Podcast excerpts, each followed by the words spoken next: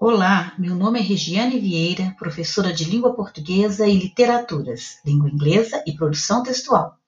E este é o primeiro podcast do projeto Eu no Mundo. O objetivo desse projeto é promover a percepção de que o mundo pode ser mesmo muito diferente daquilo que eu espero que ele seja, mas muito dessa visão realista está intimamente ligada à forma como eu me vejo nele. Caso minha relação com ele seja de mentirinha, ou seja, ele tem obrigações comigo, mas eu me desobrigo de atuar decentemente nele, sua imagem não poderá ser colorida, agradável e paradisíaca. Sim, viver não é fácil. Não há manual e a atualidade está cheia de inovações, desconstruções, revoluções, e cabe a nós buscarmos as soluções. Diante de tanta mudança, principalmente durante essa pandemia, cito Tom Peters. Se você não está confuso, então não está prestando atenção.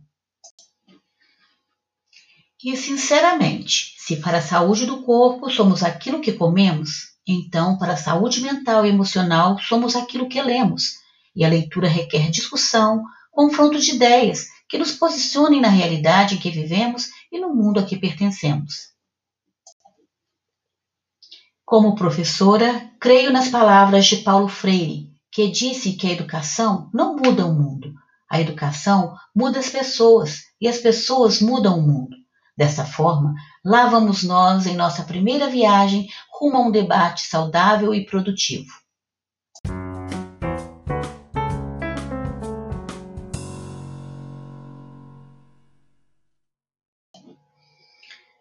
Os filhos podem fechar os olhos para os conselhos, mas abrem os olhos para os exemplos.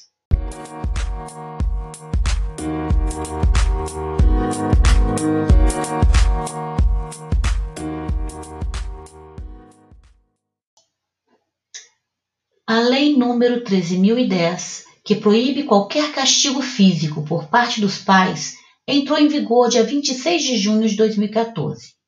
A legislação, conhecida como a Lei da Palmada, provocou dúvidas e dividiu opiniões. Definitivamente, a palmada é uma forma de educar também. A gente conversa uma, duas, três vezes, mas há uma hora que a criança quer enfrentar o pai. Ela acha que está certa e não entende mesmo, dizem algumas mães a respeito da lei. O especialista em educação infantil, Agostinho Caporali, diz ser contrário a todo tipo de agressão e, independente do grau, ela deve ser evitada. Ele afirma: não importa se você deu um tapinha, um beliscão ou uma surra. Se você dá um tapinha hoje, amanhã você pode estar irritado e descontar na criança caso ela faça algo errado. Aí irá para além do tapinha. Apesar de entender que a agressão é intolerável na criação de filhos, a presidente da Associação Brasileira de Psicopedagogia, Luciana Barros de Almeida, explicou no programa Palavra de Especialista da Rádio Câmara que uma legislação nestes termos não seria necessária. Ela diz: Nós especialistas não somos favoráveis a nenhum tipo de agressão, porém entendemos que não é uma legislação que vai delimitar o modo de educar uma criança. Segundo a pedagoga, não é uma lei que vai confirmar o que já deveria ser um pressuposto da família, a criança ser educada por meio do diálogo. Luciana deixa claro que os filhos aprendem mais pelas atitudes dos pais do que espelhados no que eles dizem. Então, se ouvem dizer que é errado bater, mas apanham em casa, vão entender a mensagem da ação e não a da conversa. A melhor forma de enfrentamento a este problema, garante a especialista, seriam campanhas de conscientização que divulgassem os pontos positivos de uma criação à base de conversa e os lados negativos da violência em casa. Notícia retirada do EBC Notícias do Brasil e do Mundo.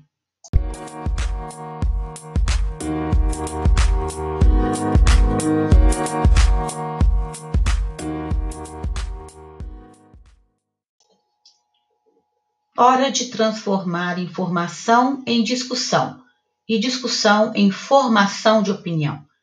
De posse dessas informações sobre a lei da palmada e da importância de um relacionamento baseado no diálogo entre pais e filhos, cada aluno deve pesquisar, ler muito sobre o assunto e se preparar para a proposta de um debate sobre o tema.